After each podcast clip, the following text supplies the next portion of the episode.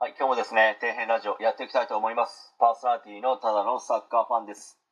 お送りする内容がですね、皆様の役に立つように頑張っていきたいと思いますので、よろしくお願いします。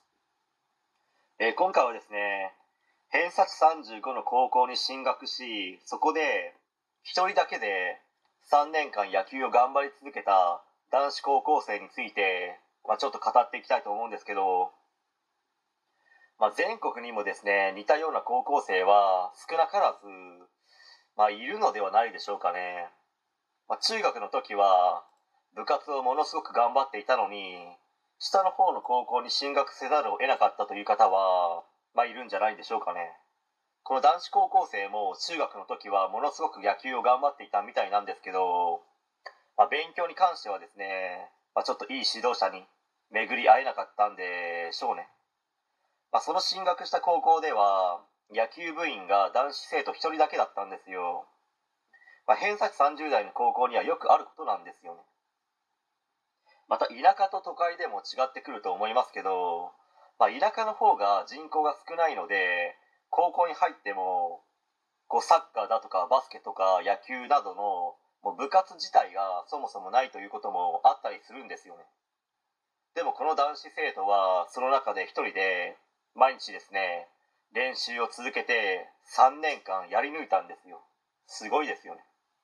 まあ一人だけだと自主トレみたいになってしまって、まあ何回もですねやめようと思ったらしいんですけどけどすごく熱心な先生が一人いましてその先生がですね何回も練習に付き合ってくれたらしいんですよね、まあ、それで続けられたという部分もあると思いますね。まあ、その学校で毎日野球を頑張れたというのはすごいことですしもう素晴らしいことだと思います、まあ、しかしですねそれなりに勉強も頑張ってそれなりの点数を取れていたのであれば、まあ、野球の強豪校とまでは言わないですけど、まあ、それなりの部活動が盛んな高校で頑張るというですね選択肢も選べたわけですよね、まあ、人生で一度限りの高校生活ですからくの人がですね毎日全力で本気で取り組んでいる環境に入って、まあ、その中で自分ができる限りですね努力をし頑張り